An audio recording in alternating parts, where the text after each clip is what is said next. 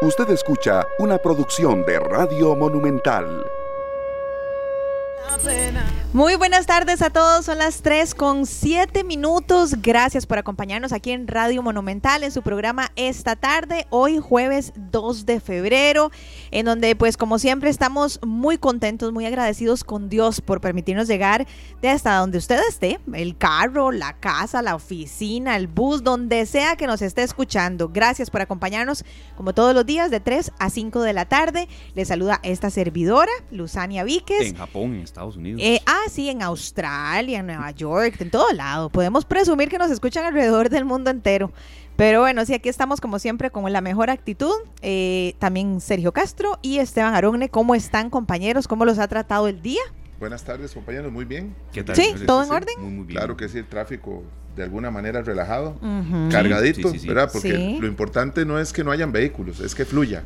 Sí, sí. ¿Verdad? Y está fluido eso yo lo vi como repartido, en algunas partes de circunvalación muy cargado, en otras menos, pero sí, sí, el país se reactivó y una temperatura altísima, fuerte, fuerte. Vean, compañeros, yo no sé, de hecho que les quería preguntar, porque no sé si será mi percepción. A ver, sí, está muy soleado, pero los vientos son tremendos, ¿verdad? Sí, sí, Ayer de, llegó un momento donde no podía dormir porque las puertas de mi casa, voy a tener que hacer una, una remodelación o algo, porque era bueno, pa, pa, pa, pa. Entonces apliqué una solución que la quiero compartir aquí públicamente. Agarré unas medias, ¿verdad? Unas medias de hacer deporte. Se las puse a la puerta, cerré la puerta y quedó talladititica. Habiendo hecho eso, ya pude dormir. Entonces, y lo hice con la puerta principal y con la puerta del cuarto. Hoy mi esposo en la mañana cuando se levantó me dijo, mi amor, pero ¿por qué están haciendo estas, estas medias aquí? y yo de, no, es, que... ¿Qué es este desorden? Por Sí, eh, me imagínate las medias en medio de, la de las puertas. Pero bueno, resulta que de era la única opción que encontré para poder dormir, porque cada vez que la puerta pegaba donde cerraba, de se despertaba uno y unos brincos tremendos, ¿verdad? Pasa, pasa, y el sonido de las latas en los techos. Eh, ojo, que esta es una época para hacer esa remodelación que no está lloviendo. Costa Rica llueve, dicen que llueve 14 meses al año. Es la pero bueno, ahí les paso el, volado por si tienen el mismo problema para que pongan medias o calzones o lo que se encuentre. Y el que se suba al techo, que se ponga un arnés, ¿verdad? Porque este, puede parar en la casa de la vecina y puede ser un problema también, ¿verdad? Eso sí es cierto. Este, ahora, perdón, serio, nada más un, rápido apunte, apunten eso. Ahora que usted menciona de Zuluzania, eh, sí, sí, por supuesto, eh, están esas cosas de, la vida cotidiana, pero agradecerle a, eh, de a Dios los que podemos estar bien porque le están sufriendo muchísimo los habitantes de la calle en estos días, esas bajísimas temperaturas, vientos y bueno, eh, valorar lo que tenemos también. Por supuesto. que, que, vive en unas condiciones en las que estos ventoleros los dejaron prácticamente sin nada. Claro. Entonces, este, sí, sí, no puede dejar de lado eso cuando, cuando vi eh, un resumen de, eh, de la afectación que esto le está generando a los habitantes de la calle. Muchísimo, muchísima afectación. no, no, y tormentas también a nivel internacional, ¿verdad? Vuelos que han tenido que cancelarse. Eh, por las diferentes tormentas, por los vientos, por, por los fenómenos naturales. Así que bueno, agradecer a cuidarnos mucho y hacer lo que esté en nuestras manos para que cuando ya empiecen las lluvias fuertes no hayan repercusiones mayores, ojalá. Y muy importante ahora que hablábamos del tráfico, ¿verdad? Todo esto que tiene que ver con la cantidad de vehículos en la calle son los arreglos que se están haciendo. muchos, Ampliaciones, eh, obras que se están terminando allá por eh, el estadio Saprisa, ¿verdad? Que se cerró este puente tan viejo y que deteriorado para hacerle de los, los arreglos pertinentes, eso va a ocasionar un caos. Bueno, la galera eh, también. La galera. Y viene para mayo también el cierre y, la ampliación, la vía, ¿cómo se llama esto? Eh, eh, a, desnivel en Atillo. El paso ah, desierto, Sergio. Sí. Y, son tres, tres, tres etapas, entonces Atillo 4, Atillo 6, Atillo 7 y van a ir de una en una. Entonces hay que tener muchísima paciencia. La bruca, ni se diga. Se está construyendo, serio. Pero hay meses todavía en los que en los que habrá que tener paciencia. Lo que pasa es que ya son muchos, ¿verdad? Muchos. Eh, pero, bueno, algún día veremos la luz. Sí, sí, sí agárrate a la vida, don Sergio. y creo que siempre hay que hacerlo y sobre todo también tomando ejemplos de personas que nos enseñan muchísimo. Sí, es que realmente nosotros em, encontramos en, todos los días podemos encontrar motivos para pensar que es un mal día. Pero tenemos que agarrarnos más bien a las cosas que nos generan felicidad y que nos hacen pensar que todo eso va a pasar y que lo que viene es mejor. Claro sí, sí, sí. Siempre insistir que, que la semana eh, tiene siete días y que si uno o dos van mal, habrá otros. Vamos a tomar en cuenta hoy en este programa especial que hemos preparado en esta tarde Sergio Luzania y un servidor y el equipo de producción y, gracias a las personas que están con nosotros ya invitados, uno en cabina y otro por teléfono, un tema muy sensible pero también muy real. En Costa Rica el, el 18.2% de la población actual tiene alguna discapacidad, eh, vive con discapacidad. Estamos hablando de 671 mil personas y a veces estos temas pues se tocan solamente cuando es el Día Internacional de la, de la, Discapacidad, por ejemplo el 3 de diciembre o el 29 de mayo, que es el día en el que se conmemora propiamente acá en Costa Rica. Y bueno, decidimos aquí los tres en conjunto entrar a este tema, eh, algo inactual, pero sobre todo totalmente real y cotidiano. Todos conocemos a alguien en nuestro círculo que tiene, eh, que vive con discapacidad y que lucha todos los días por salir adelante. Está con nosotros don Santiago Blanco Zúñiga, quien eh, le agradecemos mucho todo el soporte que nos ha dado para este programa especial. Él es comunicador del Consejo Nacional de Personas con Discapacidad, más de, más de 18 años trabajando ahí, sabiendo de todas las necesidades de ellos y las luchas que han dado. Y don Luis Flores es una persona con discapacidad de 38 años, vive en el puro centro de Desamparados, experto en danza como una herramienta para la inclusión de las personas con discapacidad en la comunidad. Les agradezco a los dos que estén con nosotros. Aquí Sergio Luzana y yo tenemos una, una serie de preguntas, de comentarios, de, aporte también en producción de otras personas que, hemos pregrabado. Eh, y creo que mm, para no ser mm, nosotros muchos los que, los que hablemos, tenemos por supuesto preguntas y queremos crecer en esto. Solo una bienvenida primero a don Luis Flores, persona con discapacidad que está con nosotros. Bienvenido, don Luis. Muchas gracias por su compañía y tal vez una, una lectura inicial de cómo es vivir con una discapacidad en Costa Rica, donde tantos pasos todavía hay que dar. Bienvenido.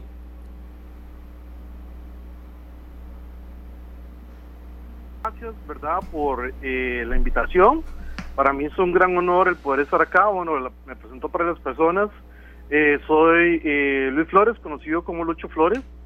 Soy el presidente y soy el cofundador de la organización de Tampa Inclusivo. También soy el director del país de eh, Best Buddies, que es una fundación eh, de la cual nosotros buscamos la parte eh, del acceso a la empleabilidad o el acceso al empleo para las personas con una discapacidad psicosocial e intelectual. También, como bien lo estaba mencionando, soy bailarín soy intérprete de danza contemporánea accesible, el cual eh, ahorita mismo estamos con una puesta en escena que se llama Cuerpos Libres, estamos en la parte de la creación. Eh, para las personas, bueno, me escribo, soy una persona que estoy utilizando eh, una sueta de color gris, soy usuario de sillas ruedas, tengo la cara gruesa, el pelo largo, rizado, son más que todo, ¿verdad? Como para las personas que también nos están escuchando. y bueno, por ahí es algo importantísimo el saber de que está esa población con alguna situación de discapacidad que representamos, como bien lo estaban diciendo, el 18.2%, pero eh, son los mayores de 18 años. Si juntamos a la población también menor de edad, estamos hablando que en Costa Rica hay alrededor de más de un millón de personas que presentan alguna situación de discapacidad. ¿Y qué es lo importante? Que la discapacidad no solamente lo vive la persona, sino que la discapacidad también lo viven sus familias. Y recordemos que la discapacidad no es simplemente el hecho de porque como yo sea una persona usuaria de silla de ruedas o una persona que es usuaria de bastón o una persona sorda eh, es una persona en una situación de discapacidad, sino que discapacidad lo que quiere decir es que con el, momento, cuando yo entro a un entorno y ese entorno me va colocando barreras, tanto en la infraestructura como actitudinales, a eso es lo que le llamamos discapacidad. Entonces por ahí es como podríamos llegar a decir que somos eh, personas eh, en una situación que la sociedad nos va colocando esas barreras para eh, impedirnos tener una participación plena, una participación activa con medio de una accesibilidad universal y de ahí ese tanto el esfuerzo que nosotros estamos realizando porque la discapacidad en algún momento de nuestras vidas va a llegar. el pasar de los años, una enfermedad o un accidente nos puede llegar a adquirir una condición, una situación de discapacidad y por eso es que luchamos tanto por tener una sociedad que sea cada vez más accesible para todos y para todas, no solamente para la población con situación de discapacidad, sino que verlos desde un enfoque de diseño universal, de accesibilidad universal, en donde todos y todas seamos partes de lo que queremos, de tener una Costa Rica cada vez más accesible e inclusiva. Perfecto, bueno, no, Lucho, un placer eh, conocerlo, conversar con usted. Quédese por acá, por favor, porque queremos que seguir interactuando con usted, conocer un poco más de lo que usted está realizando, pero sabemos que no se queda quieto. Eh, pero también hemos invitado a Santiago Blanco Zúñiga, como les decíamos, él es eh, comunicador eh, de del Consejo Nacional de Personas con Discapacidad. Eh, Santiago, bueno, primero muchas gracias por acompañarnos, gracias por acceder a esta invitación y estamos felices de que esté aquí acompañando de verdad que sí. Gracias. también estoy feliz porque este es un tema muy importante como les comentaba, también extra micrófonos por regresar a un lugar donde trabajé mucho tiempo. Hace muchos años. qué bonito, sí. pero cuando estaban en, en, San José. En San José. Cuando en Monumental era todo noticias todo el tiempo. en Noticias Monumental, allá. Noticias Monumental en, San José. En la esquina de los grandes acontecimientos, Avenida Central. Qué, bonito. Bueno, es que dicha, lo traemos de nuevo, pero a la bruca. ¿ya? Y si nos vamos para Moravia, nos lo llevamos para Moravia. Eh, Santiago, yo quisiera primero que usted nos hable un poquitito de lo que hacen ustedes en el Consejo Nacional de Personas con Discapacidad, que nos haga como una pequeña reseña de lo que ustedes hacen. Y quisiera que sí o sí abordáramos un poco la manera correcta para referirnos a las personas con discapacidad. Yo voy a ser muy honesta, muy, muy, muy honesta, y si me quieren dar duro, pues que me den. Yo le decía ahora a Santiago que a, que a mí como comunicadora me da susto a veces hablar de las personas con discapacidad porque siento que a veces eh, el desconocimiento o el ignorar ciertas cosas hace que como comunicadores incurramos en una serie de, errores que podrían incluso hasta ofender a algunas personas. Entonces yo creo que hoy estamos aquí para aprender todos y de ahí, ¿quién mejor que ustedes para enseñarnos? Adelante. Pues sí, estamos aquí para aprender todos, porque incluso uno nunca termina de aprender. Nosotros tenemos algo muy claro en el CONAMDIS los mayores expertos en discapacidad son las personas con discapacidad. No es alguien que haya llevado una maestría en una universidad sobre el tema y que haya estudiado en otro país, etcétera, sino son las propias personas con discapacidad las que saben más de su vida, más de sus necesidades, más de las posibles soluciones que, ellos pueden plantear a, a, esas situaciones que enfrentan. El CONABDIS es eh, una institución que antes se llamaba Consejo Nacional de Rehabilitación y Educación Especial, cuando el tema de la discapacidad se abordaba desde lo médico, ¿verdad?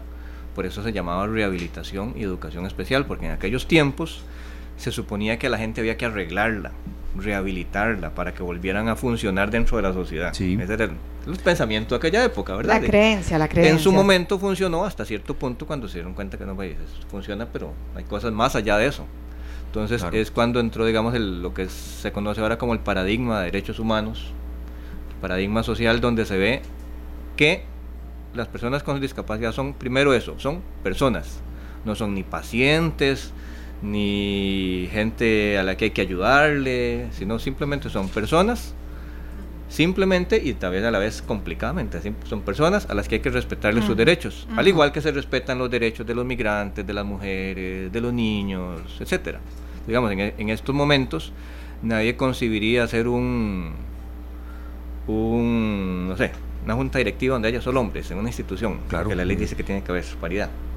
entonces, este, nadie se le ocurre eso.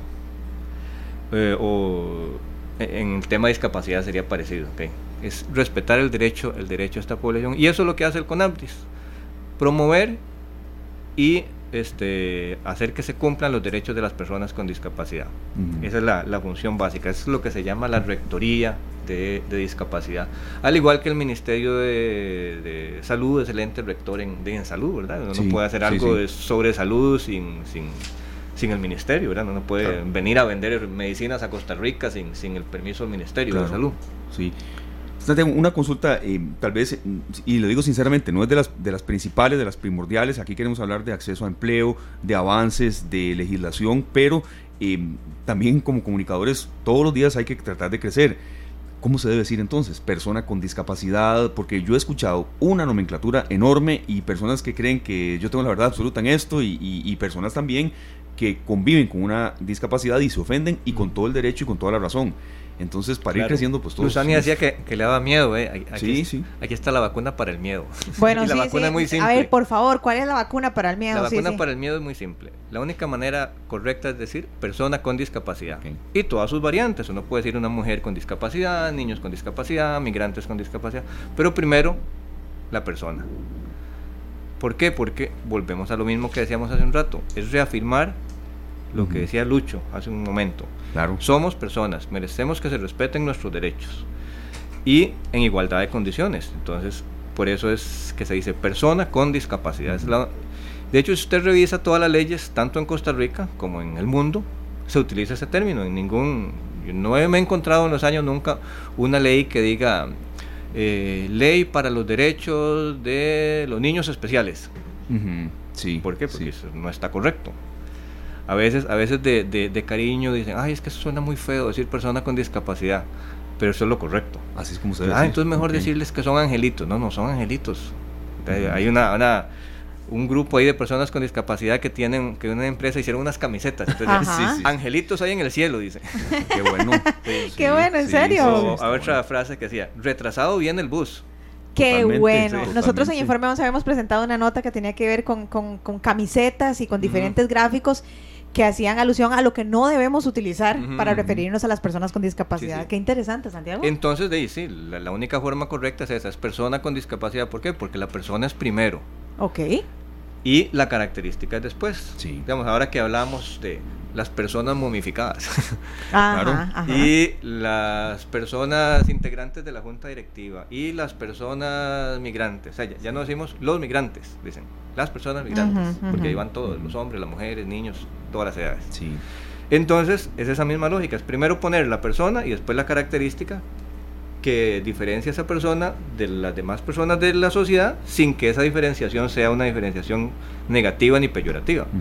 Porque lo más normal del mundo son las diferencias. Es increíble que no hay nadie igual a nadie. Sigamos los hermanos son iguales. Sí, sigamos escuchando retardado, de verdad. Eso se escucha en, incluso hasta en círculos de gente que uno dice, Dios mío, esta persona es casi que un letrado y sigue diciendo retardado. Sí, sí, sí. Y hay muchas cosas que también a veces eh, utilizamos o creemos utilizar para no ofender y siento que terminan siendo términos más peyorativos. Por ejemplo, cuando yo era pequeñita, ya, ya no he escuchado tanto eso, pero cuando yo era pequeñita yo escuchaba que decían personas especiales o personas con capacidades especiales, ¿verdad? Y, bueno, capacidades o, diferentes. o, capacidades diferentes. Entonces lo correcto es personas con discapacidad. Y ya, caso cerrado, como dice la doctora Polo. Caso cerrado, fin del tema, dice un amigo mío, cuando ya no quiere hablar de algo, fin del tema. El 18.2% se, vuelve también un número muy importante, ¿verdad? Muy grande. Eh, ¿En qué momento una persona que muchos pueden ver como normal puede ser considerada una persona con discapacidad? ¿Qué, lesiones no son tan visibles? Que también... Es que em, empecemos... ¿Qué tipos? Sí, Echemos para atrás. Normales somos todos. Sí, claro. Normales somos todos. Este, entonces, hay personas con algunas características. Bueno, y aquí ya vemos tres hombres y una mujer y, eso no hace anormal a Luzania por ser la única mujer que está aquí en el grupo. Sí. Entonces, digamos, empecemos por eso. Normales somos, somos todos.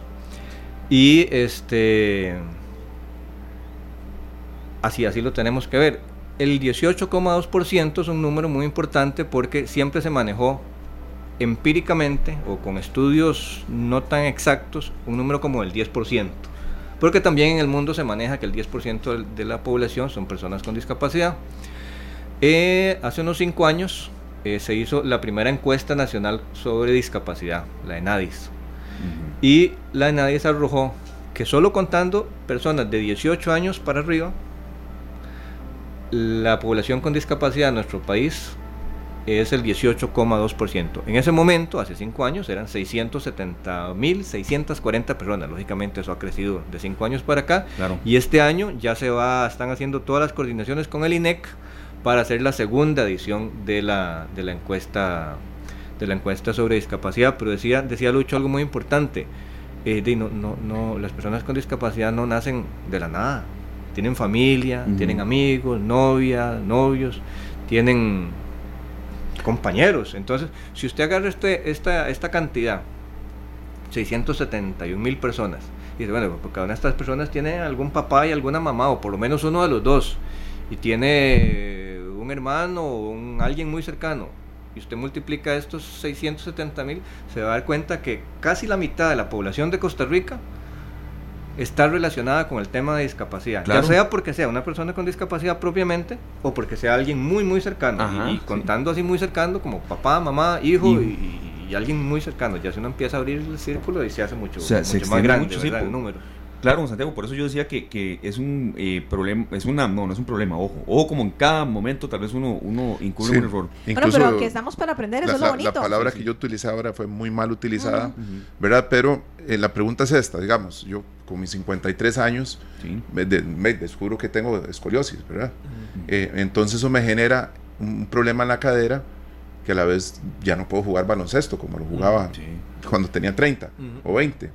¿verdad? Entonces hago esta pregunta porque tal vez uno con el paso de los años puede ir eh, pues desarrollando algo que lo que lo pueda Ahí, va a leer aquí venimos a conversar. Claro claro. la única cosa que voy a leer es esta y ya vamos a escuchar ahorita a don Luis de nuevo. La única cosa que voy a leer es esta porque aquí explica muy claramente eso. Y es la definición que viene en la Convención de los Derechos de las Personas con Discapacidad. Esto fue generado en las Naciones Unidas y fue convertido en ley de Costa Rica hace ya varios años, es la ley 8661. Porque aquí en Costa Rica, cuando uno dice discapacidad, solo la gente se acuerda de la 7600. La ley que es la ley más, famosa de Costa Rica, tal vez no la más cumplida, pero la más famosa, sí. Y, controversial, pues ya es para otro programa. Sí, exactamente. Y, está esta otra ley, la 8661, que viene a complementarla y a modernizarla. ¿Qué, dice Naciones Unidas? Y esto es para todo el mundo. Dice, la Convención de Derechos de las Personas con Discapacidad dice, la discapacidad resulta de la interacción entre una persona con una deficiencia, como por ejemplo el, caso que usted estaba mencionando suyo, personal, y las barreras del entorno físicas o de la actitud. Entonces, esto es lo que nos, nos señala y nos aclara algo muy importante. La discapacidad es una situación que se vive cuando hay una persona que tiene una deficiencia y en el entorno se encuentran barreras físicas o barreras actitudinales. Posiblemente para, para el trabajo suyo aquí, esa situación que dice usted de, de, la espalda no vaya a significar gran, gran problema para, para, para, para, seguir desarrollando su trabajo. Para eso, pero... Sí, para, para eso, entonces, digamos, no habría ninguna situación de discapacidad ahí en cuanto a su vida laboral. Pero habría que analizarlo ya con, con, con, con más detenimiento, este, de, en su vida personal, de, digamos, la parte recreacional de su vida personal y tal vez ya no se puede tirar en un bungee. Cosas de esas, y, antes me fascinaba tirarme en paracaídas y cosas de esas. O, irme a un edificio de apartamentos al tercer piso sin ascensor, por ejemplo. Ah, bueno, sí. Que sería complicado.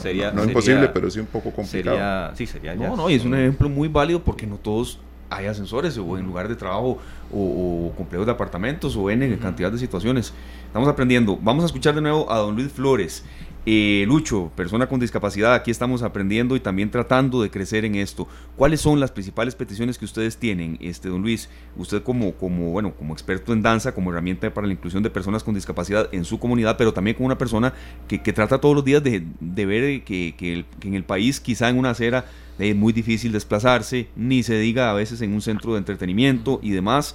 ¿Y ¿Cuáles son algunas de las barreras? Yo voy a meterle la cuchara Adelante, Esteban. Usted antes, usted de que, antes de intervenga. Que ahora hable don Luis, sí, señor. mejor conocido como Lucho, que de hecho así lo pueden encontrar en las redes sociales, Lucho Flores.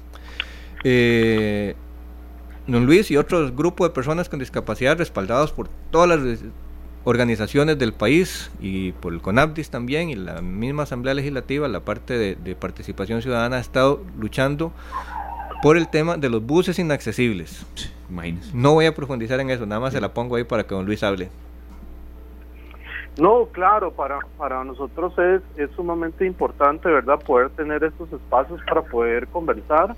Y bueno, no, más bien ojalá que fueran muchísimo más recurrentes, porque la verdad es que sí necesitamos naturalizar muchísimo lo que es en el tema de la discapacidad, de poder darnos cuenta de que la discapacidad no es algo malo, es algo por el cual se nos está terminando el mundo, ¿verdad?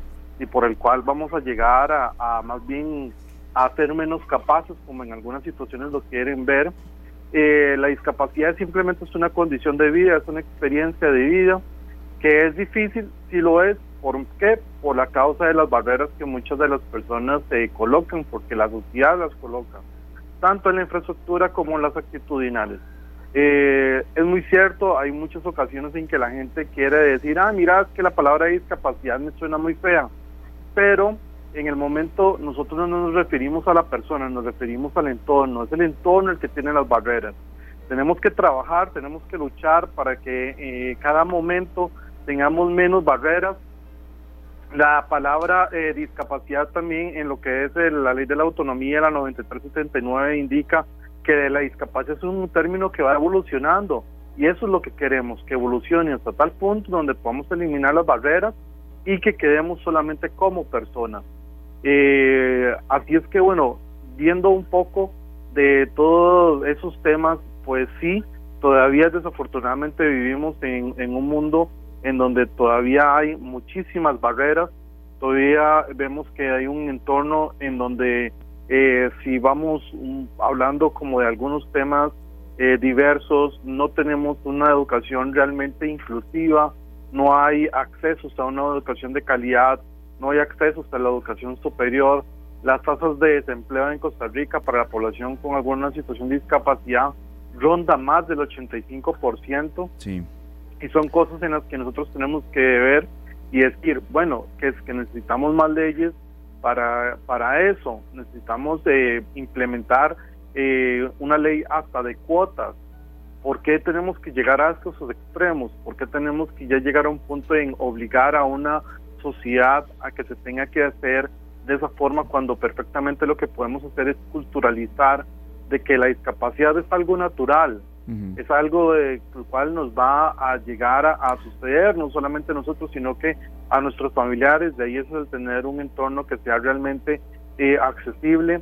En la parte del acceso de la cultura, bueno, que más que nosotros, eh, este año cumplimos ya cinco años de tener la agrupación de danza eh, accesible, contemporánea, y que nos sentimos sumamente satisfechos porque hemos sido hasta embajadores, hemos danzado en Brasil, hemos danzado en Argentina, en España, entonces de ahí es donde para nosotros es solamente el poder llegar y decir que necesitamos muchísimas más oportunidades para que las personas con alguna situación de discapacidad participemos de una forma plena, de equidad de condiciones, que podamos tener también accesos a la salud. Eh, y que más, y uno de los grandes problemas que estamos presentando hoy en día es que no se nos consulta. Eh, se crean leyes, se hacen proyectos, etcétera, sin embargo no se le consulta a la población. ¿Qué le parece? Ahorita, por ejemplo, bueno, y con, con ya que está Santiago, ¿verdad? Que es un amigo de años, de años, de años, donde más, más de una amistad ha sido como una hermandad, eh, ha sido también testigo de las luchas que hemos estado dando, tanto de lo que ha sido con los buses, con el 22.530, como ahora con el asunto que también que se nos viene, que quieren fusionar el CONADIS con el Instituto Mixto de Ayuda Social, eh, con la ley de, eh, de, la salud mental. Ahora también hay algo en el cual eh, estamos totalmente invisibilizados. ¿Y qué fue? De que se quiere hacer una ley nacional de, en eventos masivos y donde ni siquiera se está tomando en consideración a la población con alguna situación de discapacidad, ni tampoco a las organizaciones, ni siquiera con ABDI. Entonces ahí son de las cosas en las que vemos que todavía existen muchísimas barreras en el entorno, existen muchísimas barreras actitudinarias que lo que nos llevan es eso mismo, a que cada vez haya una brecha eh, importante entre la población con y sin discapacidad. Hay un dato importantísimo, no sé si ustedes sabían, pero en Costa Rica eh, tenemos más de 15 mil personas de pueblos originarios que presentan alguna situación de discapacidad, o sea, eh, más de 15 mil personas indígenas que presentan alguna situación de discapacidad y en este momento están siendo totalmente invisibilizadas. Por ello es que nosotros eh, queremos desde un movimiento poder de que todas las personas nos podamos unir y podamos darnos cuenta que la verdad lo que necesitamos es tener una sociedad en donde todos y todas podamos participar, podamos estar unidos y unidas. Tenemos una PONADIS, que es la Política Nacional de Discapacidad, en la cual nos dice que para eh, 2030 Costa Rica tiene que ser potencia mundial en temas de inclusión social para la población con alguna situación de discapacidad. Y la reflexión que yo siempre dejo es qué tan accesible, qué tan inclusivo somos en nuestro metro cuadrado. Pensamos que en algún momento podamos también eh, vivir la discapacidad y tomarla de una forma en donde eh, me olvido lo que ya no puedo hacer y me enfoco y, me y potencializo lo que sí sé hacer. Claro. Luis, vea, eh, yo quiero que escuchemos aquí en este programa especial que hemos preparado em, una intervención de alguien que aprende mucho de ustedes, al igual que todos nosotros lo hacemos porque a veces se, da como que tiene que ser al revés, ¿no? que, la persona con discapacidad aprende de los que eh, no la tienen y muchas veces es más bien al revés. Eh, luego vamos a seguir conversando con usted. Él es Yanni Flores, él es el entrenador de la selección de fútbol para amputados, tiene más de 10 años de trabajar eh, con personas con discapacidad en el área específica del deporte y, y bueno, de verdad ha sido un hombre que junto a otros les ha dado un impulso a crecer, a, derribar barreras y hace poco fueron campeones centroamericanos de fútbol para amputados. Costa Rica lo logró. Entonces vamos a escuchar aquí este, Julián Ayani, que nos da una versión muy clara de lo que se puede aprender de ustedes. Porque hoy estamos aquí los que no tenemos una discapacidad sin esa condición. Quiera Dios que nunca. Y por un accidente de tránsito nos puede convertir mañana en eso, ¿verdad? Entonces creo que es algo muy real y sobre todo muy, muy cercano a nosotros. Escuchamos este testimonio. Bueno, creo que a lo largo de este tiempo eh, ellos me han enseñado muchas cosas. Eh, en lo personal considero que he aprendido eh, más cosas de ellos que yo de enseñarles. Ellos son personas igual que nosotros, con con objetivos, con metas, con sueños, con sentimientos. Son personas muy capaces de realizar cualquier tipo de actividad o trabajo. Tal vez a ellos se les dificulta un poquito más, eh, pero lo logran realizar. Tal vez lo hacen de diferente forma o tal vez les, eh, tarde un poquito más de tiempo en, realizarlas, pero son personas muy capaces, eh, son personas muy inteligentes, muy trabajadoras y que bueno, merecen todo el respeto de nuestra parte. Eh, bueno, en este tiempo que he estado al frente de ellos eh, he aprendido todas estas cosas. Son personas realmente con un corazón enorme, son seres humanos grandiosos y bueno, son, son personas que merecen las oportunidades eh, que uno tal vez les está abriendo a través del deporte y bueno, creo que, que he aprendido muchas cosas de ellos en este tiempo y una de las cosas es valorar lo que tenemos, lo poco, lo mucho que Dios nos da, apreciarlo como un tesoro y bueno, creo que, eso es lo más importante que he aprendido de ellos. Bueno, escuchamos a Yanni Flores, entrenador de la selección de fútbol para amputados, con un mensaje muy, muy emotivo y también aleccionador. Después de, de más de 10 años de trabajar con personas con discapacidad en esta selección de fútbol y con proyectos muy importantes en los que él ha aprendido mucho y ha compartido con esta tarde mucho de su experiencia también. Vamos a ir al corte comercial con esta banda española que se llama Atacados. La canción dice felicidad. Ya regresamos. 3 con 47 minutos. Qué bueno que siguen con nosotros aquí en esta tarde. Hoy tenemos un programa muy especial y no se lo decimos de la boca para afuera porque creo que todos estamos aprendiendo muchísimo.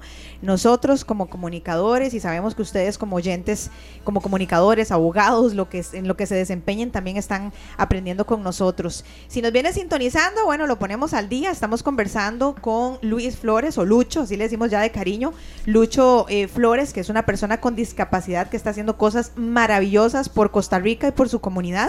Y también estamos hablando con Santiago Blanco Zúñiga, él es comunicador del CONABDIS. Em, yo quisiera preguntarle, don Santiago, ahora bueno, usted escuchó el, el, audio que nos envió, que nos compartió eh, Janis, que él es el entrenador de la selección de amputados en Costa Rica, que hace poco tuvieron aquí el, campeonato, les fue muy bien, por cierto. Y él hablaba un poco de lo que le han enseñado las personas con discapacidad a él como ser humano, ¿verdad? De todo lo que le han dejado. ¿Qué piensa de esto que él nos mencionaba? Y también nos encantaría que nos comparta usted también qué ha aprendido de las personas que tienen algún tipo de discapacidad. Tanto lo que, lo que mencionaba Yanis, como el hecho mismo de que Costa Rica, la selección mayor de fútbol de amputados de Costa Rica, ganara el campeonato centroamericano, por segunda vez. O sea, ya son bicampeones. Se, le iría uno la piel, ¿verdad? Es como que... Ah, ah, ah, Nosotros tuvimos la oportunidad de estar en la gramilla. Porque el, tamaño de la cancha, eso se jugó en el estadio de, Carlos, Ugalde, Carlos Ugalde Álvarez, en San Carlos. Se corta, se hace. La, el tamaño de, las, de las dimensiones para jugar fútbol amputados no es del tamaño de, la cancha grande. Entonces, tuvimos la oportunidad de estar dentro de la gramilla, casi corriendo a la par de los jugadores. este, de haciendo la cobertura de, de, la final, que fue el, viernes 13. Y fue muy emocionante, fue muy, muy emocionante ver a los muchachos cómo cada, cuando metieron el primer gol, vinieron y, celebraron así a la distancia que estoy yo de Luzania, de, un metro, cuando mucho. Para hacerlo gráfico, y perdón, ahora lo interrumpo yo, Santiago, no, pero de verdad muy, breve, no, no, pero muy breve es para graficarlo un poco. Cuando alguna nota, las, las eh, la especie de muletas que tienen, las tiran a un lado y empiezan a abrazarse saltando solo en una pierna, y eso de verdad Claro. Uno ve eso y da ganas o de. o levantan las muletas. Sí, uno da ganas de saltarse la malla. Digamos, entonces es muy, muy, muy, muy, fue muy bonito. Este, ahí tuvimos la oportunidad, la, la institución Conabris, este, fue una de las organizadoras, apoyadoras de este, de este campeonato centroamericano de fútbol para amputados. Y Yanis decía dos cosas. Él decía, decía una frase, mm, dos palabras, son iguales.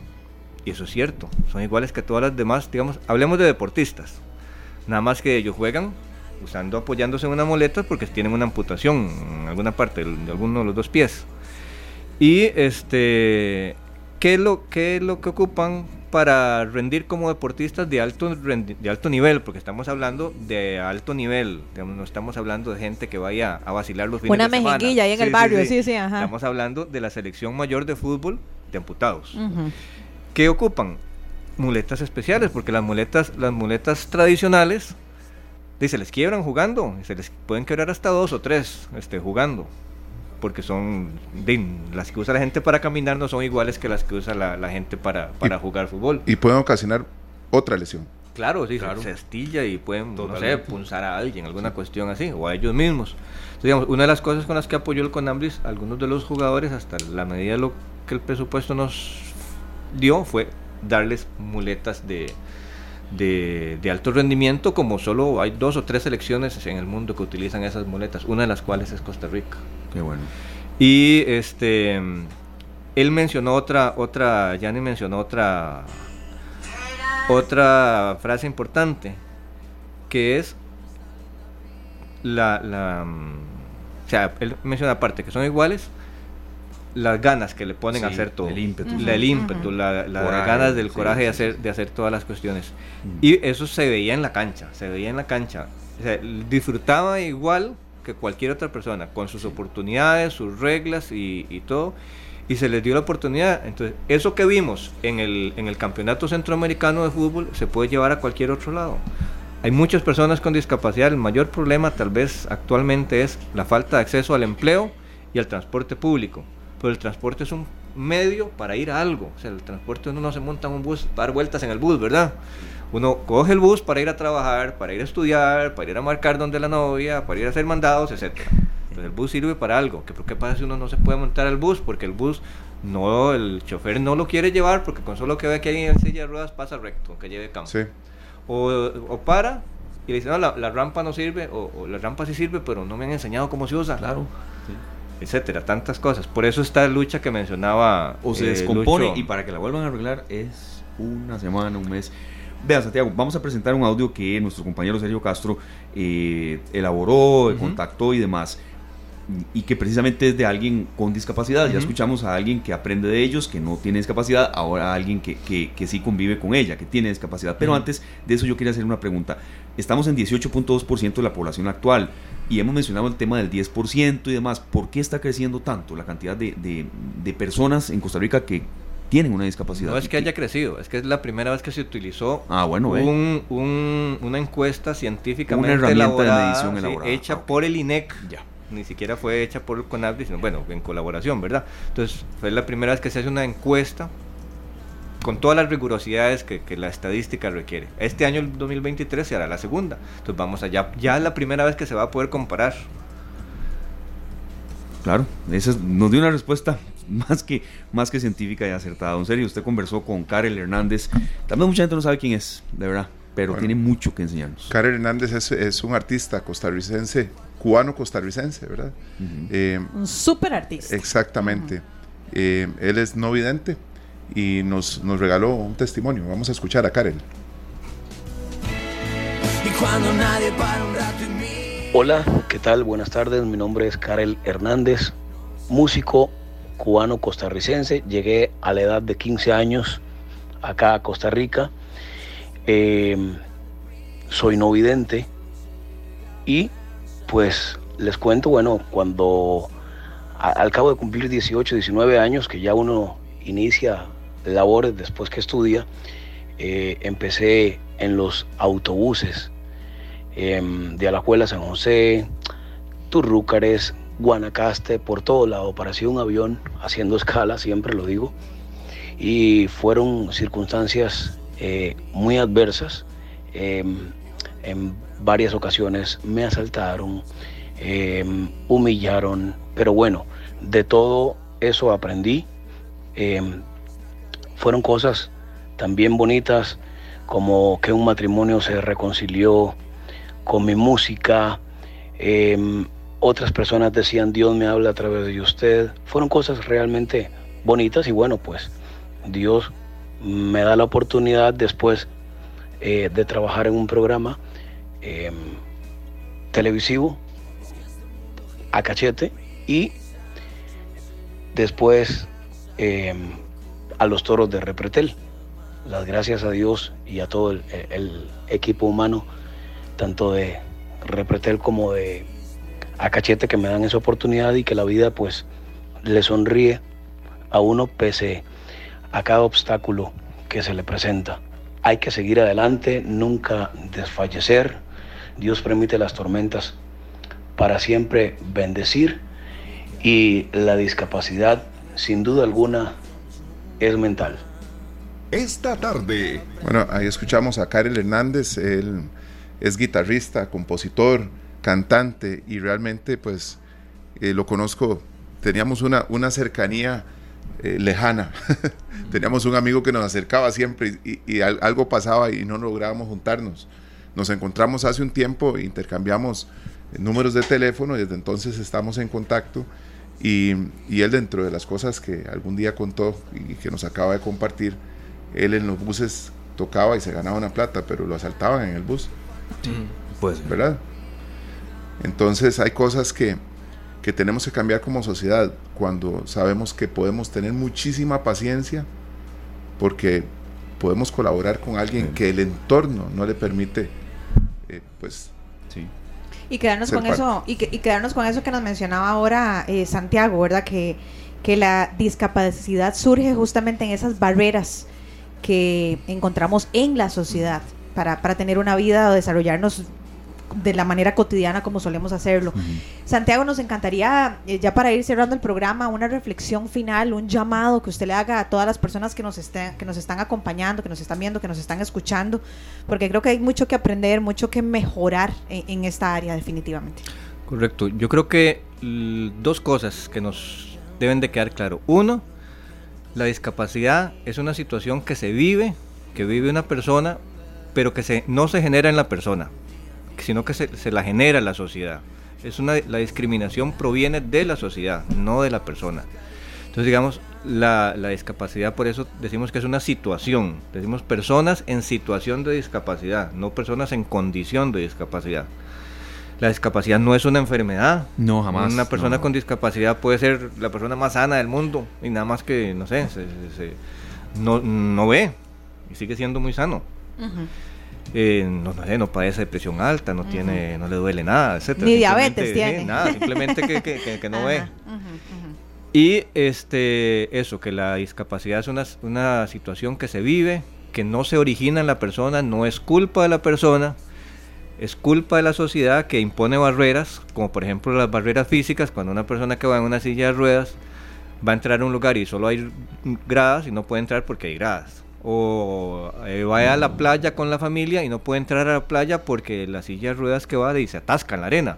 Por eso ahora se han hecho tantos proyectos para hacer playas accesibles y ya tenemos bastantes playas accesibles en Costa Rica y la gente puede entrar hasta el, hasta el agua con otra ayuda de otra silla anfibia y ya se moja y se baña en el mar igual que el resto de la familia. Ya no tiene que quedarse afuera viendo a la familia disfrutar. Totalmente, es que era así, era así. Y otra cosa importante es este, tener en cuenta que todos esos errores en, en referirse a las personas con discapacidad en la terminología vienen de dos tipos. Unos porque son ofensivos y peyorativos, como decirle a una persona con síndrome de Down mongolito. Eso no puede seguir. Eso no puede seguir haciendo o minusválido, que significa que usted vale menos que los demás. Hay unos que valen más y otros que son minusválidos, que y valen disculpe, Santiago, ah. deje de dar palos de ciego, Esteban. Sí, exactamente. Dar palos de ciego, otra cosa es esa. Y la otra son porque son inexactos, que tal vez no son ofensivos, pero son inexactos, como decir, eh, personas con capacidades especiales. Y eso es, no es ofensivo, pero es inexacto y no puede definir a una persona con... todos tenemos capacidades todos especiales. Tenemos capacidades diferentes, y, especiales o diferentes. De, usted juega básquetbol. Yo soy el ser más malo en el mundo para jugar básquetbol. Yo tiro, tiro una basura al basurero y cae afuera. Tenemos capacidades diferentes y eso no nos define como, como persona bueno, pero puede que en otro aspecto de la vida, en otro aspecto de la vida sea a la, a, la inversa, ¿verdad? Puede ser que sí, entiendo, pero, pero digamos, eso no nos define a ninguno de los dos, ni a Sergio ni a mí, como persona con discapacidad. Entonces, esos son inexactos, son, son erróneos porque son porque son inexactos. Y errores muy grandes que hay en la sociedad acerca de la discapacidad, pensar eso, que la discapacidad está dentro de la persona, porque lo, lo hacen igual a una enfermedad. Entonces, eso, es, eso es incorrecto. Y este la otra cosa que también es mm, los dichos, los dichos, los dichos a veces son, son de, reflejan maneras antiguas de pensar y maneras crueles y discriminantes de pensar, como el ejemplo que ponía usted, dar palos de ciego. Entonces, a veces en un comentario o hasta en los mismos medios de comunicación se dice X persona, este, no sé, la policía da palos de ciego contra el, contra el AMPA porque tal vez no tienen las herramientas para combatir la delincuencia y todo eso. Pero entonces están utilizando algo que tiene que ver con discapacidad para decir que aquello no se está haciendo bien hecho. O sea, que la policía o no sabe hacerlo, o no puede hacerlo, o, que la cosa está saliendo mal, que no se puede combatir bien a la criminalidad. Y entonces, en lugar de simplemente decir, no la combaten porque no tienen recursos o porque no saben hacerlo o porque son pocos policías. Utilizan un dicho como ese de dar palos de ciego y, de eso lo que hacen es, como dice, dice, dice otro dicho, no, no, no me ayudes, compadre. No, me defiendas, compadre. Y están haciéndole más bien un, mal favor a las personas con discapacidad utilizando terminología que tiene que ver con el tema de discapacidad para hacer ver algo negativo. Don Santiago, nada más así para, para hacer un paréntesis ahí, porque eh, los bastones que utilizan las personas ciegas tienen colores. Tienen colores, sí. Y cada color tiene un significado. Cada color tiene... ¿Qué identificamos nosotros o qué debemos identificar? Si el bastón es blanco, si es blanco con rojo, si es amarillo, si es verde. ese tema, ese tema es muy importante y creo que daría para un, para un programa. Ah, ya lo vamos a anotar aquí. Importante, ah, sí. Ni lo dude. Este, de hecho, estoy pensando en una persona que, nos, nos, ayudaría montones en este, en este programa, que, es don Juan Piedra, que es una persona que también nos puede ayudar mucho en este tema, viendo la discapacidad de, digamos, la, una persona con discapacidad, la vivencia de una persona con discapacidad visual, en el caso de él, este, desde la ruralidad, porque don Juan vive por Venecia, San Carlos, por esos lados él, es una persona que, nos podría orientar mucho, mucho, mucho en ese, en ese caso. Por ejemplo, el 4 de febrero, si no me equivoco, en muchos países se, se celebra el Día del Bastón Blanco. Pero la celebración se está centrando en, en, en una herramienta. Entonces, aquí en Costa Rica se ha tratado de cambiar eso y poner ese día como el Día de la Discapacidad Visual para para hablar de los derechos de esta población, no, no, del aparatito que se usa. Es como si celebrando el, Día de las Sillas Ruedas, algo así por el estilo. no, el Día de los Derechos de las Personas con Discapacidad Física. Por eso, digamos, las, las, últimas, las últimas legislaciones siempre hablan de eso, de, de, derechos. Y ese es el otro gran tema como, como cierre. Las personas, como decía, como lo decía el entrenador de fútbol, lo que merecen es respeto. O sea, ¿qué ocupa una persona con discapacidad para integrarse a la sociedad? No ocupa que nadie le ayude. De hecho, la, la palabra ayuda es una, persona que, una palabra que tratamos de, de, no utilizar nosotros en Conabris, sino la palabra respeto. Entonces, yo no le ayudo a alguien. Cuando yo le ayudo a alguien es porque yo creo que yo soy superior. Sí, claro. Porque tengo algo que el otro no tiene. Entonces, no, mejor le respeto sus derechos, le respeto su derecho al trabajo, le respeto su derecho al a las actividades recreativas o, artísticas, como el caso de, Lucho, que él tiene su grupo de, baile que se llama este, de Zampa Inclusivo, y ahí bailan personas con discapacidad y sin discapacidad. Por cierto, vamos a escuchar a, Luis Flores, a Lucho, ya en una reflexión final. Eh, ¿Qué le ha dejado este programa y, qué quisiera aportar ya como corolario? Eh, Luis, gracias de verdad por haber estado con nosotros prácticamente una hora acá en esta tarde. No, para mí más bien eh, muchísimas gracias, ¿verdad? Por el espacio. Y como les comenté, creo que esto tenemos que hacerlo más recurrente, que no como lo estaban indicando al inicio, que solamente nos eh, enteramos en temas de discapacidad cuando es el Día Nacional de la Persona con Discapacidad, el 29 de mayo o el 3 de diciembre o la segunda semana de noviembre, sino que eso tenemos que naturalizarlo. Hablemos más de discapacidad, hablemos más sobre la inclusión de la población con alguna situación de discapacidad en nuestros espacios, en nuestros países. Y bueno, qué más y qué mejor que también que llevar con una reflexión que a mí me encanta, que fue del, del científico eh, Stephen Hawking, que él decía que nosotros como sociedad estamos comprometidos a brindarles acciones y herramientas para que nosotros como personas con alguna situación de discapacidad nos podamos desarrollar. Y eso mismo es lo que estamos haciendo hoy en día, desarrollando el acceso a las artes escénicas y desarrollando la danza accesible en donde personas eh, con sin eh, situación de discapacidad estamos dentro de un escenario. Si vamos mal la danza, la danza no ve etnias, la danza no ve discapacidades, la danza no ve religiones, la danza lo que ve son personas y por eso es que siempre nosotros decimos que dancemos y dancemos por una Costa Rica que sea cada vez más accesible para todos y todas. Más bien, muchas gracias.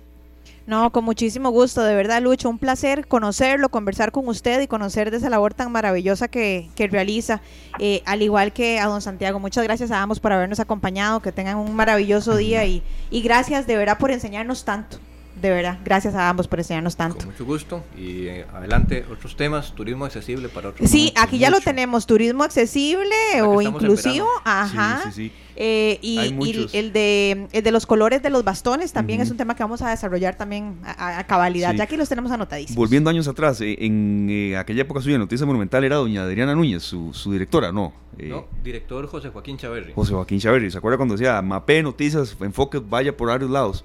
Nos llevamos muchos, pero muchísimos, a raíz de este tema que hemos preparado los tres aquí.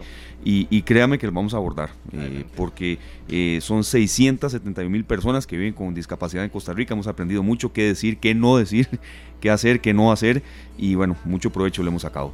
4 con 6, don Serio, eh, vamos a una pausa. Tenemos mucho más de esta tarde y gracias a las personas también que nos han reportado sintonía. Vamos a ir con Karel Hernández y Omar Cascante a la pausa. Esto dice, ¿qué nos pasó? Muy importante.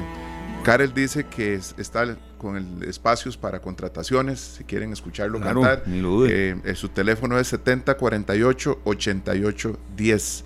7048 8810. Karel Hernández, cantautor. ¿Qué nos pasó? Ya regresamos. 4 con 14 minutos en esta tarde aquí en Radio Monumental. Seguimos con más de nuestro programa, pero también llegó el momento de informarnos y ya tenemos el gusto y el placer de estar con don Paul Ulloa director de Noticias Monumental, que viene con mucha información. ¿Cómo estás, Paul? Qué gusto saludarte. ¿Cómo están? Muy buenas tardes. ¿Cómo les ha ido? Muy bien. Todo muy bien, gracias a Dios. Aquí con los chiflones de, febrero. Pero yo, me he visto afectado por esos, esos chiflones. Hasta hoy es que estoy recuperándome un poco más de esos problemas. Aún así en la mañana pese a la bufanda, al abrigo. sí lo vi con bufanda. ah, sí, pero es que eh, usted se levanta muy temprano, ¿verdad, Paul? Pero estuvo, ha estado fuerte estos últimos días, así que a cuidarnos todos, porque no hay, no hay, no hay nadie que no se haga sentir por estos vientos que han provocado algunas emergencias, incluso en el sector de Alajuela cayó un rótulo y se han reportado algunas emergencias por los fuertes vientos. También eh, rápidamente, porque eh, vamos a hablar un poquito sobre la ley de empleo público que ya va a comenzar a, a regir. Eh, antes de eso, quisiera contarles que la Arecepa aprobó ya la rebaja de 115 colones en la gasolina regular, Bien. 17 en la super y de 2 colones en el diésel. Bien. Ya fue aprobado el día de hoy, así que debe publicarse en la Gaceta para que se haga efectivo. Por ahora no se sabe si eh, será publicado el día de mañana en algún alcance de la Gaceta o eh, se esperará para la próxima semana. Va a ser un medio regalo del 14 de febrero. No, más. un medio regalo, exactamente. sí, habría que ver si no hay un subidón después, pero sí, por el momento viene siendo el regalo. Por ahora sigue Esperemos que no se transforme. Por ahora es un regalo, así que ya hoy la RECEP aprobó, aprobó esta, eh, este ajuste en el precio de los combustibles que comenzará a regir una vez que salga aprobado en el diario oficial La Gaceta. Para los consumidores, bueno, eh, tomar muy en cuenta que eh, ya salieron a darse, se dio a conocer el precio de algunos productos en las ferias del agricultor. Eh, prácticamente todas las frutas bajaron de precio y llama mucho la atención el tomate, bajó un 27% en las ferias del agricultor, así que bajó casi mil colones por kilo. Es un gran momento para comprar tomate. Sí, absolutamente, por perdonen. Me dijeron, eh, haga, Arone, haga un programa sobre el tema del precio de los huevos. Eh, a veces uno le, ustedes, han visto, compañeros, y sé que usted también, Paul, andará usted en una diligencia, en un mandado, una compra. Paul, diga en el noticiero esto. ¿Le ha pasado por la sí, claro, claro. Y me dijeron eso. Arone, haga un programa hay, que, hay que hacer algo sobre eso, pero por lo menos para esta Feria del Agricultor, aproveche frutas más baratas y el tomate muy, muy barato. El tomate. El tomate muy barato, casi mil colones menos en el precio del kilo. Mira, es que interesante, un día de esos andaba en un, mm, supermercado de estos grandes, no voy a decir aquí la, y andaba con mi mamá comprando unas cosas y a mi mamá casi le da un infarto porque el kilo de tomate estaba en 1500 y me dice, en tal supermercado estaba en 600 600 colones. Bueno, el precio el precio de referencia es de 800 y ah, algo. Bueno, Así que por ahí anda por Ahí anda, Pero imagínense ustedes 1500 el kilo. No, no, hay que buscar. exactamente. Bueno, hoy también se dio a conocer eh, la ruta de la educación que eh, ejecutará este año. Por fin, el Ministerio de Educación Pública eh, dio a conocer cuál va a ser la forma en que se va a trabajar a partir de este curso lectivo. todo lo que tiene que ver con la educación y la recuperación de los niños y jóvenes que se han visto muy afectados por el apagón educativo. Así que dentro de las modificaciones, bueno, que ahora el niño debe terminar eh, primer grado sabiendo escribir y leer, se le va a dar mucha, eh, mucho énfasis a la comprensión de la lectura y también se anunció cómo va a trabajar las pruebas nacionales. Las pruebas nacionales se harán en sexto grado y en el último año de colegio, ya sea quinto o duodécimo, y se harán dos veces al año. Una al inicio del año que no tendrá, mm, que será, tendrá un valor diagnóstico nada más, y la segunda a finales del curso lectivo. Sí tendrá por el, en el 2023 tendrá el peso del 40% de la nota y para el 2024 ya representará la mitad de la nota final de, de eh, en el caso de los jóvenes que están saliendo de bachillerato, así que eh, es una forma por decirlo así, eh, el anuncio de la nueva, de la nueva, de la nueva eh, forma en que se va a trabajar el, el curso lectivo a partir de este año. También otra de las informaciones más fuertes es la tasa de desempleo que sigue al alza. El INEC dijo que este indicador pasó de 11.6 en enero a 11.7 este mes, lo que representa que 287 mil personas siguen buscando trabajo.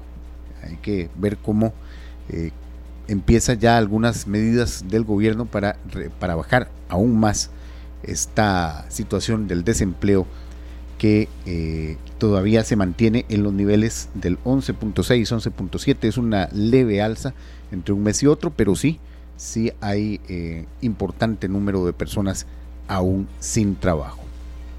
Y les decía que hoy vamos a hablar sobre la ley marco de empleo público. Esta ley marco comenzará a regir el 9 de marzo próximo, pero ya el reglamento, eh, muchas de, las, de los componentes de esta ley han sido puestos en conocimiento de la opinión pública. Está con nosotros el licenciado Marco Durante, él es socio de la firma BDS Asesores. Eh, don Marco, muy buenas tardes y gracias por atendernos. Eh, buenas tardes, Paul. Un gusto de saludarle a usted, a los que lo acompañan en cabina y, por supuesto, a quienes nos escuchan en esta tarde.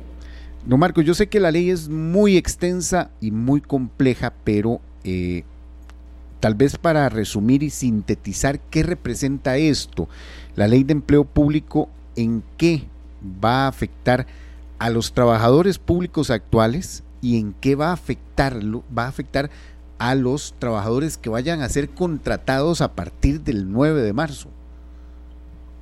Muy bien, eh, lo primero que tenemos que explicar, Paul, para estar todos en el mismo punto de partida, es que esta ley lo que busca es estandarizar, sistematizar y de alguna manera poner en similares condiciones las relaciones de empleo entre el Estado en sus diferentes instituciones y sus servidores públicos.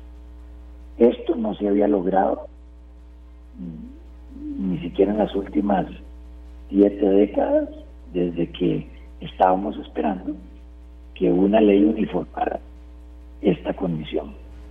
Tomemos, por ejemplo, el siguiente dato.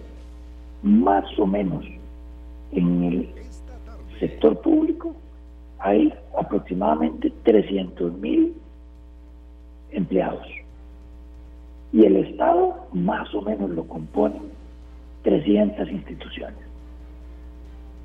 Esas instituciones tienen diferentes mecanismos de compensación, de pluses, de normativa interna.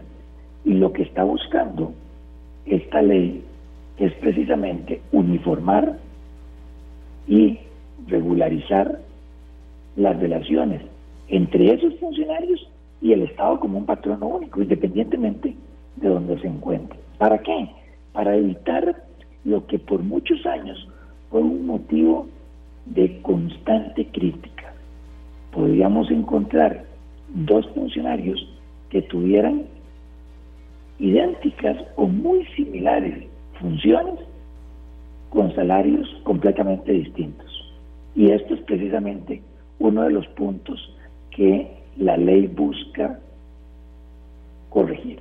¿Cómo lo va a hacer? Bueno, como lo decías ahora al inicio, la ley entra a regir el próximo 10 de marzo, después de tener 12 meses de haberse aprobado, pero se da un periodo de 12 meses de eh, espera y la idea es que a partir de ahí empiecen las nuevas reglas que vienen a cambiar un poco lo que históricamente habíamos observado.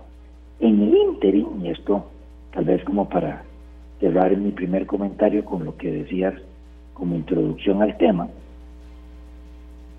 el poder ejecutivo, entiéndase en mi plan con presidencia de la República, el pasado 31 de enero pone en conocimiento de la población el primer borrador del reglamento a la ley, con el objetivo de que hasta el 14 de febrero cualquier persona, cualquier institución, cualquier interesado pueda hacerle comentarios al reglamento y una vez que se cumpla ese plazo ya quedará en manos de plan y Presidencia ya publicar el reglamento que viene a complementar esta ley marco de empleo público. A ustedes les gustan los números y aquí les doy un, un dato interesante. La ley marco de empleo público consta de 50 artículos y 15 transitorios. La ley y el borrador del reglamento presentado son 61 artículos y 7 transitorios. Así que como entenderán, sencillo el tema de entrada no lo es, Paul. No es un tema sencillo por un asunto también de que eh, tiene eh, algunas situaciones eh, constitucionales que ya incluso la, la están amenazando. Pero, don Marco, y vuelvo a, la, a, la, a una de las partes de la pregunta, podríamos decir que también esta ley, debido a las modificaciones que sufrió tras una eh, ida a la sala constitucional y que la sala constitucional hizo varias advertencias, varios señalamientos. Eh, está creando mm, prácticamente dos regímenes porque hay instituciones que no estarán eh, sujetas. Y también dentro de las instituciones crea dos regímenes. Eh, un, régimen, un régimen para los nuevos y, y, el régimen de sostener para los viejos. Sí, este es un, este es un muy buen punto, Pablo, que estás señalando. Vamos a ver, la ley marco de empleo público dije para todas las instituciones y entes del Estado, esto lo encontramos en el artículo 2, y el artículo 3 dice que solamente queda excluida de la ley los entes públicos no estatales, por ejemplo, entendamos acá los colegios profesionales, las empresas y las instituciones públicas en competencia. Pero a estas, aún así, sí les va a aplicar todo el capítulo de la ley y del reglamento que pudiera hablar sobre este tema, aún no lo tiene, relacionado con negociación de convenciones colectivas. Y el otro que queda fuera de la ley es el cuerpo de bomberos. Todos los demás están dentro de la ley.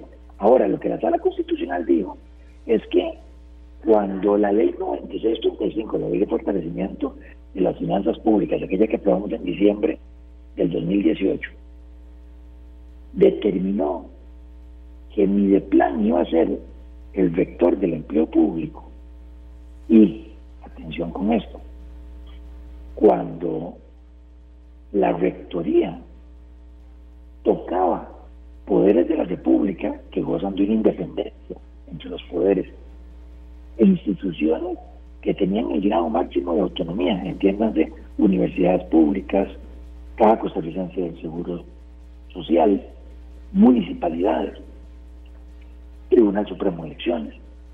Estos, y decían, perdón, pero esta rectoría está afectando mi autonomía o mi independencia. Y la sala constitucional dijo, vamos a ver, ustedes siguen cubiertos por la ley. Eso sí, ustedes gozan de esa independencia y de esa autonomía frente a esa rectoría de mi plan. Pero la ley le sigue aplicando a ustedes. Entonces, ahora sí, esto qué es lo que provoca que conforme entre a recibir la ley y el reglamento, y cada una tendrá tareas distintas. Por un lado está mi con todas las instituciones que tiene cobijadas bajo su ámbito de eh, rectoría y por otro lado estarán los poderes de la República, las universidades, municipalidades, cada costarricense de Seguro Social y Tribunal Supremo de que igual tienen que cumplir con la ley, pero no están bajo esa eh, rectoría. ¿Y esto qué es lo que significa? Bueno, que igual habrá que cumplir con la ley, pero sin violárseles ese ámbito autonómico que tienen. Y entonces a partir del próximo 11, 10 eh, de marzo, ahora sí, entra a regir la ley marco de empleo público y entonces vamos a encontrarnos dos tipos posibles de funcionarios. Los que tienen una nueva contratación o son funcionarios de nuevo ingreso que a partir del, del 10 de marzo entran a formar parte de la lista de servidores públicos y estos van a entrar con un salario global.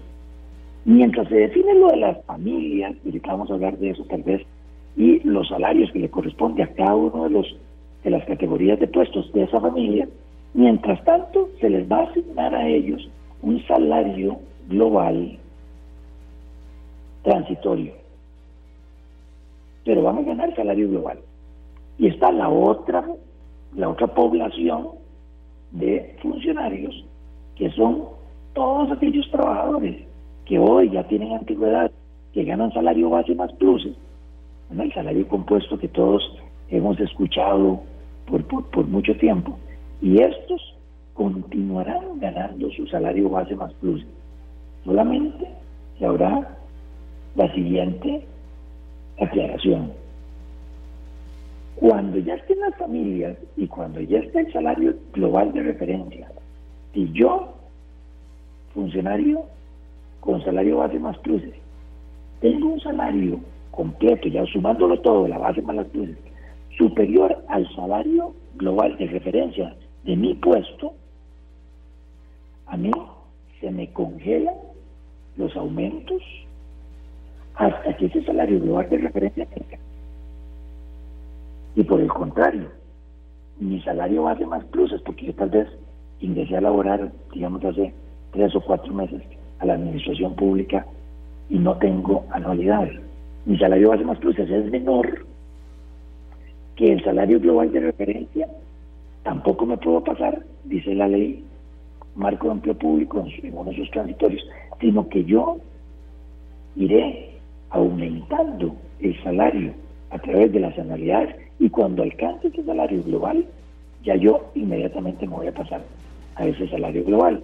Y eso es lo que va a permitir que en algún momento, no tenemos una, digamos así, una proyección de cuándo será eso, pero en algún momento ya todos tendrán un salario global, que es lo que permitirá precisamente al Estado como patrono controlar el gasto público. Eso es, básicamente podemos dar un ejemplo como para que ahorita eh, tengamos más claro estas diferencias, pero básicamente, Paula, esa sería eh, el, punto de partida de lo que busca en cuanto al aspecto de la remuneración esta ley marco de empleo público. Don Marco, pero también afectaría los ascensos. Bueno, este, este, este es un tema. Si yo voy hacia un ascenso, habría que ver si esa plaza, por ejemplo, está vacante. Y, y esa plaza, cuando se saca un concurso, y yo quiero participar de ese concurso, esa plaza va a tener un salario global. Y, los ascensos y, e incluso la entre entre las mismas entre dependencias del, del Estado también. Porque usted empezaría de cero. Un movimiento horizontal. Bueno, esto podría darse porque, pongamos el siguiente ejemplo que creo que nos va a ayudar a, a, ejemplificar esto que estás planteando. Hablemos de un abogado de una institución que es el abogado recién ingreso. Dentro de una categoría de puestos, usualmente los de primer ingreso se les pone el número uno. Entonces, abogado uno. Entendiendo que el abogado uno es el, el más eh, digamos así, el de menos experiencia de toda la, categoría de abogados que pueda tener el sector público. Este abogado uno, cuando ya definitivamente se fijen las escalas salariales globales, digamos que va a quedar con un salario global de 900 mil colones. Entonces, abogado uno, 900 mil colones. Podría pasar a partir del próximo 10 de marzo, que un abogado uno de una institución X, hoy entre salario base más pluses, tenemos que tiene un montón de anualidades, porque fue una persona que empezó haciendo labores administrativas y después tuvo oportunidad de estudiar y se graduó como abogado y se incorporó al colegio de abogados y con todas sus bases más pluses y anualidades tiene un salario de un millón cien mil colones. Esa persona se queda con su salario congelado de un millón cien mil como abogado uno. Y es hasta que el salario global de referencia del abogado uno de 900 alcance el millón cien, que esa persona va a formar parte del grupo de funcionarios con salario global. Y el otro ejemplo, para, digamos así, hacer el mismo ejercicio, el abogado de recién ingreso, finales del año pasado, que no tiene ninguna anualidad en, el sector público y que hoy tiene un salario base más pluses de 800 mil colones al mes, se va a quedar en 800 mil colones al mes, aunque el salario global de referencia sea 900 mil. Que esta persona va a seguir ganando anualidades, recordemos que ahora las anualidades vamos a gracias a las evaluaciones de desempeño, el resultado de esa evaluación de desempeño, pero pensando que esa persona va a aumentar su ingreso año con año, va a llegar un momento en que esos 800 mil alcancen el salario global de referencia. Y entonces ahí es que esa persona va a pasar a la categoría salario global. Entonces sí, tiene razón usted. Por supuesto que podría darse el caso de un funcionario eh, abogado uno con mucha antigüedad, con un salario X, que tal vez no le será atractivo ir a concursar a otro puesto en donde el salario global sea menor a lo que gana hoy. Sí, don Marco, eh, gracias por estar con nosotros. Le saluda Esteban Arón acá del equipo de esta tarde hablando de un tema de suma actualidad y que le importa a mucha gente. Yo tenía una consulta, don Marco, ¿usted cree que esta ley eh, hay otros ejemplos de otras leyes. Rápidamente, hoy hicimos un especial de la ley 7600. Se decía que fue eh, aprobada como un, poco a la carrera la ley de bienestar animal, ni se diga. En este caso, la ley de empleo público, ¿usted cree que se consultó a los suficientes sectores? ¿Fue bien madurada?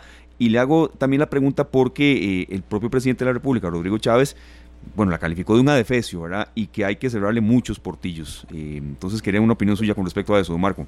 Gracias, Esteban, por tu pregunta. Vamos a ver. La ley marco de empleo público es la continuación de lo que en un inicio se logró con la ley de fortalecimiento de las finanzas públicas, la ley 9635. Ambas leyes, por supuesto que uno de sus fines primordiales era el control del gasto público. Claro, cuando usted aprueba una ley donde tu punto principal de enfoque es el control del gasto, es decir, situaciones financieras, y pues por supuesto que podría estar usted ante posibles eh, errores o eh, dejar de lado situaciones que uno preferiría regular sin que esta presión financiera existiera. Pero lo cierto del caso y aquí es donde te contesto, Esteban. Costa Rica sí necesitaba una ley marco de empleo público. Nosotros no podíamos seguir creando esa disparidad de que había una persona realizando labores de secretaria en una institución donde ganaba 600 mil colones y había otra que ganaba un millón de colones, haciendo la misma labor.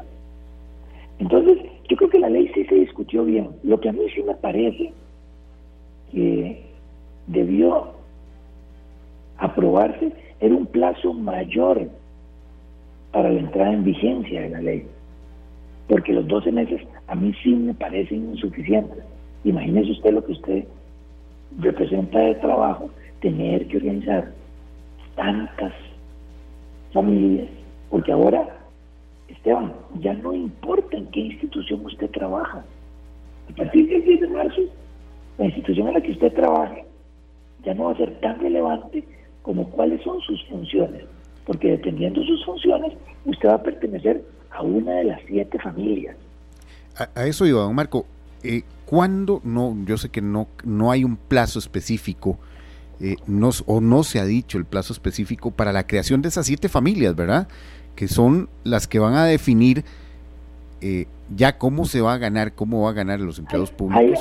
muy bien, es un buen punto. Hay dos plazos interesantes que uno puede extraer del borrador del reglamento, porque la ley no pone plazos para eso. Dice el borrador del reglamento, las que por vía sala constitucional obtuvieron esa protección de la autonomía e independencia de poderes, ya las dijimos y las enumeramos, ustedes van a tener tres meses para definir cuáles son sus funcionarios que tienen funciones exclusivas y excluyentes para cumplir su cometido. Ahí hay tres meses. Después hay un, artículo, el, el 55, del reglamento, que tiene que ver también con un, con un plazo de uno de los transitorios que dice que las instituciones, dice el transitorio, en el plazo de un mes, aprobado ya el reglamento publicado, y tienen que decir cómo es que ordenan todos sus funcionarios en las diferentes familias. Y se lo tienen que mandar a mi plan. Entonces, claro, Paul, contestando tu pregunta, va a tomar tiempo mientras logramos tener ese mapa completo de la administración pública dividida en las siete familias que están bajo la sombrilla de plan, más las familias que las instituciones y poderes del Estado van a crear de sus funcionarios exclusivos y excluyentes respectivos. Y eso definitivamente no es algo sencillo de hacer, pero se necesita hacer para cumplir con lo que establece la ley y poder entonces así comenzar a sistematizar. esto, por ejemplo, perdón, vamos para terminar, esto, por ejemplo, ¿qué es lo que va a significar?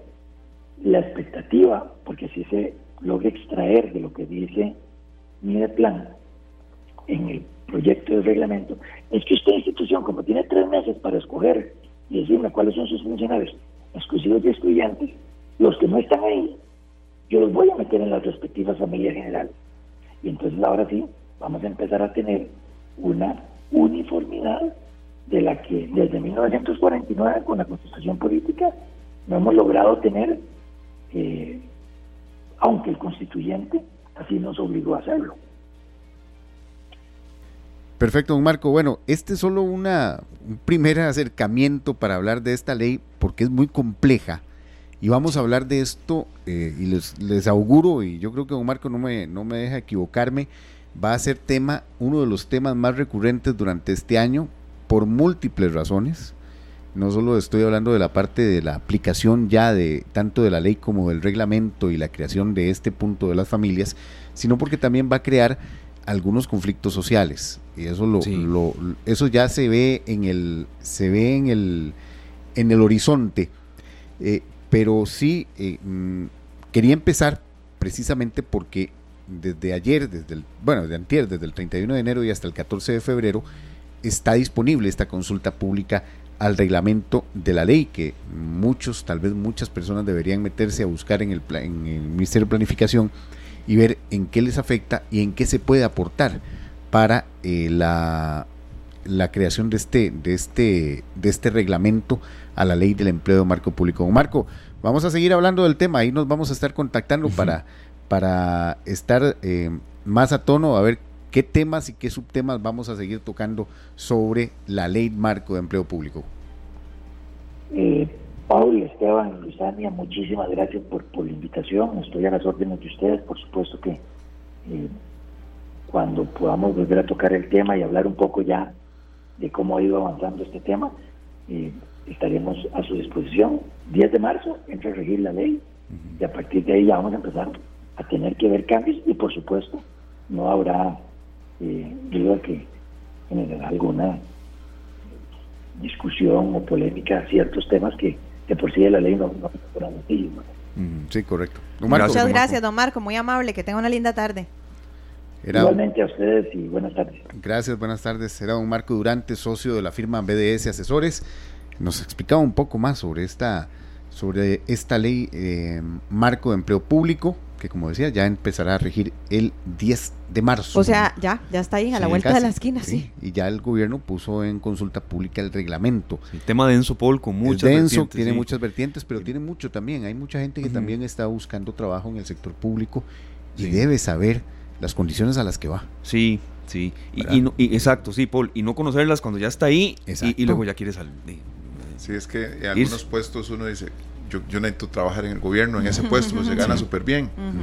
Bueno, eso va a cambiar, ¿verdad? Eso va a cambiar. Y todo, recordemos, tiene que ver con eh, precisamente la ley de, finanzas públicas, esa ley que pone topes importantes eh, a las instituciones en cuanto a su presupuesto y muchos de los presupuestos tienen que ver con eh, tienen que ver con precisamente los lo que lo que se paga en salarios.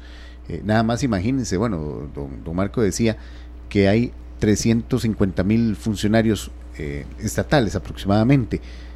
De esos, una tercera parte es el Ministerio de Educación. Estamos hablando de los educadores también. Estamos hablando de absolutamente todo el aparato estatal. Y esto ya hay anuncios de, fuertes, de, ya, ya se ve en el horizonte algunos problemas de carácter social que podrían afectarnos durante todo este año. Bueno, darle mucho seguimiento y ni se, ni se diga cuando en esa semana previa al 10 de marzo. Muchas gracias. Gracias a ustedes, muchachos. A las 7 de la noche. la, tercera edición. Ahí estaremos entonces, Pablo. Muchas gracias. Gracias de verdad, Paul, por traer a la mesa un tema de muchísima actualidad y que vamos a darle seguimiento acá en esta tarde en total este, mancomunión con Noticias Monumental, ¿no serio? Vamos al corte comercial y ya regresamos para despedir esta tarde. 4 de la tarde con 50 minutos, nos vamos. De verdad, muchas gracias a todos por haber estado con nosotros. Un programa eh, con una entrevista de suma actualidad con nuestro compañero Paul en esta última parte y también muy emotivo. Aprendimos muchísimo de las personas con discapacidad, ya no nos equivocamos más, por lo menos diciendo, ¿verdad? Personas por lo menos diciéndolo, sí, sí, sí. Y, bueno, estos temas los vamos a traer eh, cada vez más, abordando eh, tópicos de mucha actualidad y que son de mucha cercanía para nosotros. Nos vamos, vean, mañana tenemos cambio de horario, es de 1 a 3 esta tarde, mañana hay clásico nacional. Ya yo serio estoy preparando los chicles, el té de tilo y y todo el em, y todo el tipo de engranajes propios para este tipo de partidos. Nosotros vamos mañana desde la 1 de la tarde y hasta las 3 de la tarde. De 3 a 5 viene pelando el ojo, de 5 a 7 y media la transmisión de Santos Grecia y de 7 y media ya en adelante la transmisión del partido Deportivo Saprissa contra Liga Deportiva Alajuelense. Nos vamos. Yo no sé por qué Julián insiste en que Saprissa va a ganar, ¿verdad? Es, como, es como, es, como la costumbre que siempre se da. yo, creo que es un, buen, ¿cómo le dicen? Un buen augurio, ¿verdad? vamos a ver qué pasa mañana. Esperemos que sea un gran partido, que no haya violencia en nuestras casas. Eso es lo más importante. eso es lo más importante. Que podamos disfrutarlo. Los dos equipos llegan con una situación muy especial, que los dos van invictos y van en primer lugar. Y muy importante, muy a importante. no le meten goles. La liga anota muchos goles, pero cualquier tiro de marco casi que recibe el gol. está buenísimo. Hay de todo. Está buenísimo. Este, les cuento que fui a ver la película de Whitney Houston así rápido ayer y Está buenísimo. ¿Cómo se llama? Sí, ese eh, quiero, eh, quiero hablar ah, con alguien. ayer fue la, el estreno. Ayer fue Sí, me dijo Laura de Nova Cinemas. Ay, bueno, Está espectacular. Pero y pronto. tenemos sorpresas. De una tenemos sorpresas con respecto al cine. Uy, qué emoción. Bueno, que la pase muy bien entonces. Viene un relanzamiento de ya lo que es un clásico en el cine. Así es que pendientes de esta tarde. claro que, claro sí. Nos vamos celebrando la vida con Axel. Gracias. Que la pasen bien hasta mañana. Feliz tarde para todos. Este programa fue una producción de Radio Monumental.